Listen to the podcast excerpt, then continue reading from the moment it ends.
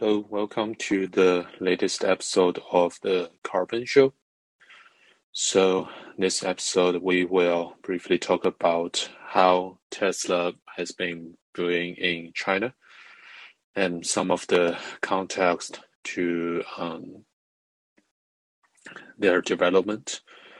So, uh, I, I, I, there's not really any um, specific point that can start with. Uh, maybe I can just pick some uh, random numbers first. So first we can just look at um, how Tesla has been doing China for the past um, seven or eight years.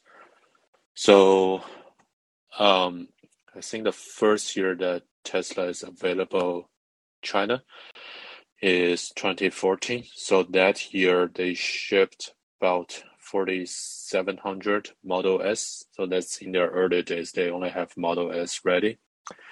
And sales weren't that great in 2014. So only 2,500 of that cars were sold. And then things got slightly better in 2015. So we have 3,700 um, total sold in China by Tesla.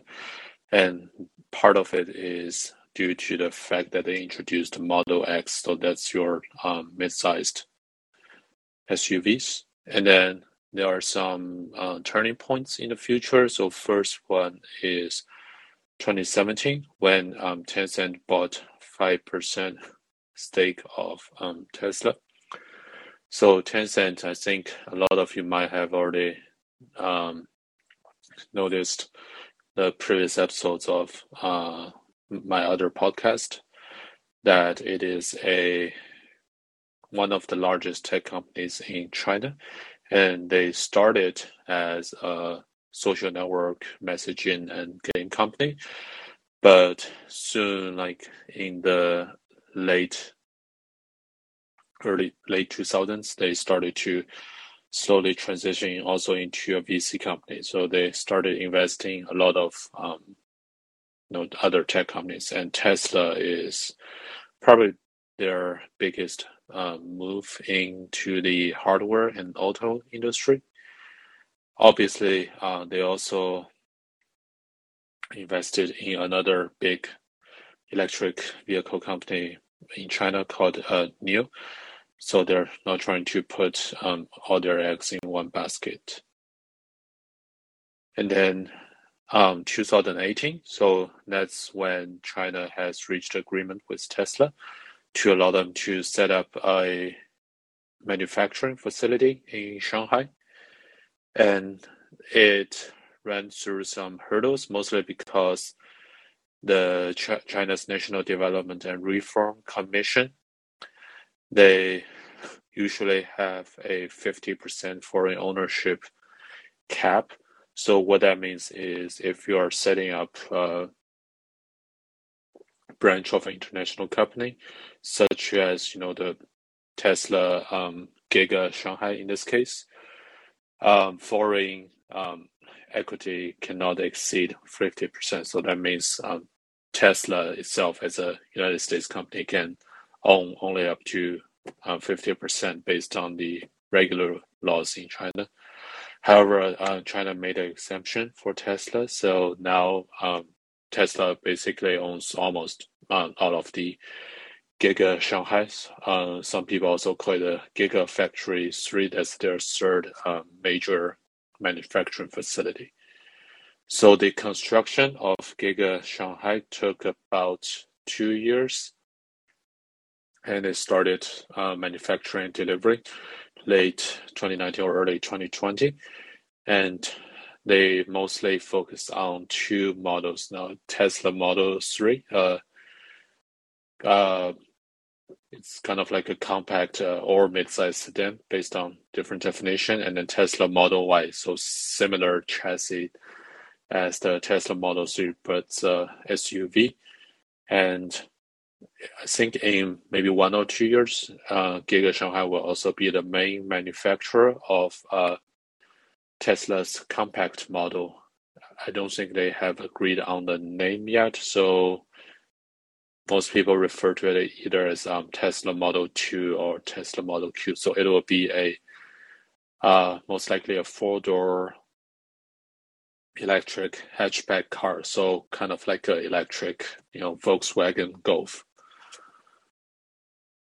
So that's the brief history of uh, Tesla in China. And besides the car manufacturing, China also has the second largest supercharger network for Tesla, just behind the United States. So uh, they've always been pretty fast at building those chargers. Even by the end of 2019, they already have 300 chargers. And I just went on to the Tesla Greater China's Twitter, and just a week ago, they announced that they are now they've now surpassed 1,000 superchargers in China. So that's usually a good sign you want to see because that means you know Tesla just has huge confidence not just about the manufacturing in China but also the market in China for Tesla. They are willing to invest heavily for the infrastructure, and also that's a, a beneficial return because it will also encourage more people to purchase Tesla, especially later on when you have Giga Shanghai um, as the main manufacturer of the compact Tesla model, and China is probably also going to be the largest market for that compact model. Um, you won't have that much space for battery storage, so you definitely need to have a very robust and accessible charger network to make that compact model work work in China. So um, overall, uh, Tesla China, uh, both in terms of manufacturing and market. It's probably uh, I've seen different versions of number, but it's probably somewhere between quarter to a third of the total revenue and manufacturing. And there's also a guy uh, with Twitter handle uh, I cannot enough. I know he recently did an episode on Callin about the Tesla forecast. So here I borrowed a figure from his uh, slideshows, and you can see it on the show notes later. But what uh, he's forecasting based on the data is that um, the Giga Shanghai, or the um, you can just call it the Tesla China manufacturing, they will be uh, responsible for probably um, half of all the Model 3 and Model Y manufacturing, and that's basically just half of the total uh, Tesla manufacturing in the near term because Model S and Model X they are just um, very small number of vehicles compared to those mainstream models. And then starting by the late uh, 2023, so in about two years, we will probably see the compact model start to get manufactured and pushed to the market. So by uh, 2025, so that'll be about uh, four years from now. Um, again, uh, the Shanghai factory will just be about one third of the total manufacturing capability of Tesla. And that's including everything like the S3XY regular models and the Cybertrucks and tech uh, Tesla manufactured in Austin, most likely. So from this, we know that, um, you know, China is just going to be a super important uh, piece of the puzzle to Tesla's uh, short-term, both short-term and long-term success. And I think there are some both um, good things and bad things uh, happening in the China China's environment right now. The bad, uh, the good thing is definitely that uh, China has uh, similar trends in terms of you know clean energy adoption as other countries.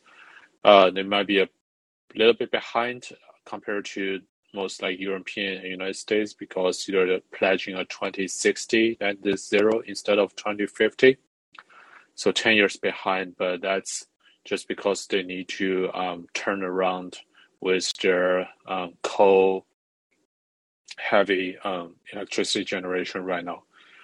but that's just a delay, not a directional uh, disadvantage here. So we'll definitely see more and more people in China adopting electric vehicles. And now um, Tesla Model 3 and Y are already two of the top three best-selling EV models in China. So they are most likely to stay that way. And once we see the release of the Tesla compact model in China, um, very likely it's going to claim the top spot. Uh, but we'll see because right now the top spot, top best-selling EV in China is a probably a sub um, fifteen thousand US dollar model manufactured by a joint venture between uh, GM and some you know China car manufacturers. Uh, it's also a compact model, but as you can see, even Tesla can hit below 25,000. It will still be much more expensive than the current top seller. So how the competition is going to play out is going to be quite interesting to see. Um, some of the bad things we might see is well, first of all, we still have the trade um, tension going on. Um, so there could be further like technical restrictions placed on Tesla because you know maybe the U.S. government doesn't want you know all the EV technology to be exposed to a foreign country. So maybe they won't do the most cutting edge manufacturing in uh, Tesla Giga Shanghai anymore. Another thing is uh, we're just seeing all the other EV companies, local EV companies booming in China, and they are doing some um, causing some pretty serious competition to Tesla. One of the te- Tesla's uh, current and future biggest competitor is NIO. So they are releasing pro product line that's similar to Tesla, and they are one of their advantages over Tesla is their um, quote quote unquote like charging network has some advantages because instead of the regular besides the regular charging and quick charging network they also provides a BaaS service battery as a service. So what that means is you can just go to one of the battery swapping station and change the whole battery with the fully charged one under like five minutes. And no matter how quick you can get a quick charging, it's always going to take more than uh, 20 minutes. So that's some uh, serious competition here. So it will be interesting to see which one will go um, to the top. Is it going to be the super uh, fast charging in the future, or is it going to be the battery as a service or battery swapping model? So yeah, that's uh, pretty much it for this episode. If you have any more questions about Tesla in China, definitely would love to do a future episode on this as we see um, things um, ramp up more in the future. So feel free to leave a comment here, or you can direct message me um, in Callin or on Twitter. Thank you for your time and hope to see you again next time. Thank you.